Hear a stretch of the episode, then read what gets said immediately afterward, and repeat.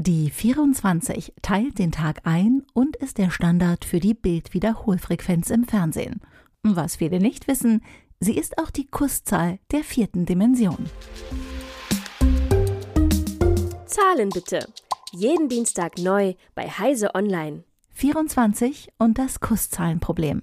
Geschrieben von Anna Eichler, gelesen von Isabel Grünewald. Um die 24 ranken sich viele spirituelle und religiöse Mythen, aber auch beim Küssen spielt sie eine wichtige Rolle. Anders als im Zahlenbitte über das Küssen geht es hier nicht um die Anzahl der Muskeln, die beim Küssen benutzt werden, sondern um eine geometrische Fragestellung, über die sich bereits Newton mit seinen Kollegen gestritten hat.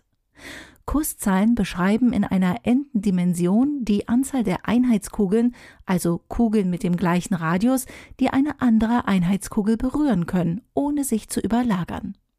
Anders, aber einfacher ausgedrückt, wie viele gleich große Kugeln können sich um eine Kugel der gleichen Größe legen? Auch wenn uns die Dimensionen oberhalb der dritten verschlossen bleiben, gibt es Möglichkeiten, den Raum mathematisch zu betrachten und diverse Berechnungen durchzuführen. Viele Mathematiker beschäftigen sich mit dem Kurszahlenproblem, da die Frage nach den dichtesten Kugelgittern eine Schlüsselfunktion in der Erstellung von Fehlerkorrekturcodes ist. Diese Codes werden verwendet, um Störungen beim Übertragen von Daten auszugleichen. Sendet man beispielsweise eine Nachricht über einen Kanal, muss die Nachricht kodiert und nach der Ankunft beim Empfänger wieder dekodiert werden. Hat der Kanal allerdings eine Störung, muss die Nachricht mit Hilfe von Fehlerkorrekturcodes wiederhergestellt werden. Allerdings benötigen Signale einen gewissen Mindestabstand, um nach einem Fehler rekonstruiert werden zu können. Der perfekte Abstand leitet sich aus der maximalen Dichte einer Kugelpackung ab. In der ersten Dimension sind es zwei Einheitskugeln. In der Zweidimensionalität sprechen wir bei n gleich 2 von sechs Kreisen. Für den dreidimensionalen Raum vermutet Newton schon früh, dass es sich um zwölf handelt, weshalb diese gerne die Newtonzahl genannt wird. Newton selbst konnte seine Theorie nie mathematisch nachweisen, sorgte aber schon damals für Aufruhr. Er stritt sich mit seinem Mathematikerkollegen David Gregory. Dieser war der festen Meinung, dass es sich um 13 Kugeln handeln müsse, da einem beim Nachbau des Modells auffällt, wie viel zusätzlicher Platz zwischen den Kugeln sei. Erst im 19. Jahrhundert fanden die Mathematiker Bender, Hoppe und Günther erste Beweise für Newtons Theorie. Es scheint recht einfach zu sein, gleich große Kreise auszuschneiden und nebeneinander zu legen oder das Modell für die dritte Dimension aus Styroporkugeln nachzubauen. Einen präzisen Beweis zu finden, stellt die Mathematiker allerdings auch heute noch auf eine Geduldsprobe, weshalb dies schnell als Kusszahlenproblem bekannt wurde.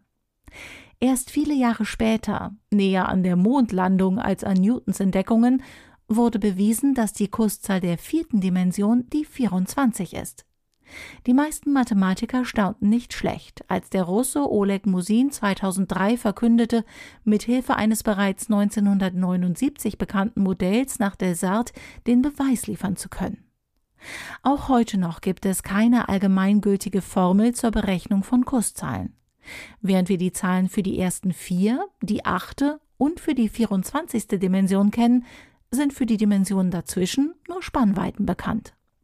Man weiß beispielsweise, dass die Kusszahl der 23. Dimension zwischen 93.150 und 124.416 liegen muss Umso mehr erstaunt es, dass die Zahl 196.560 präzise als Kurszahl für die 24. Dimension bestimmt ist.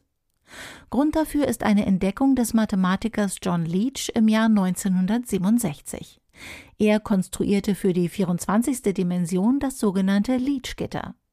Wenn man auf jeden der 196.560 Punkte im Leach-Gitter eine Kugel platziert, bleibt kein Raum übrig. Doch bissen sich viele, wie damals bei Newtons Theorie, die Zähne aus, um den mathematischen Beweis zu finden. Erst 2016 konnte die Mathematikerin Marina Wiazowska mit Hilfe der Mathematiker Kohn, Kumar, Miller und Ratschenko den Beweis liefern. Einige Wochen zuvor veröffentlichte Wiazowska eine 23 Seiten lange Arbeit, die bewies, dass das bereits bekannte E8-Gitter die dichteste Kugelpackung im achtdimensionalen Raum ist. Kurz darauf folgte die 17 Seiten lange Arbeit mit ihren Kollegen, bei der sie mit ähnlichen Methoden beweisen konnte, dass das Leach-Gitter die dichteste Kugelpackung für den 24-dimensionalen Raum ist. Was die beiden Dimensionen so besonders macht, ist die symmetrische Anordnung der Kugeln auf den beiden Gittern. Damit konnte sie gleich zwei der bisherigen Annahmen zu Kurszahlen beweisen. Dieses Jahr bekam Wiatzowska dafür die Fields-Medaille, die als eine der höchsten Auszeichnungen des Fachs gilt und alle vier Jahre an Forschende unter 40 vergeben wird. Viele Mathematiker reagierten begeistert auf Wiatzowskas Beweis. Die Mathematikerin Silvia Sarfati sagte in einem Interview mit dem Fachmagazin Quanta Magazine, ich bin sehr beeindruckt. Es ist auf dem Niveau der großen mathematischen Durchbrüche des 19. Jahrhunderts. Allerdings kann man Wiatzowskas Lösungsansätze nicht auf andere Dimensionen übertragen. Daher bleiben die anderen Kurszahlen vorerst ein Rätsel. Zahlen bitte. Jeden Dienstag neu bei Heise Online.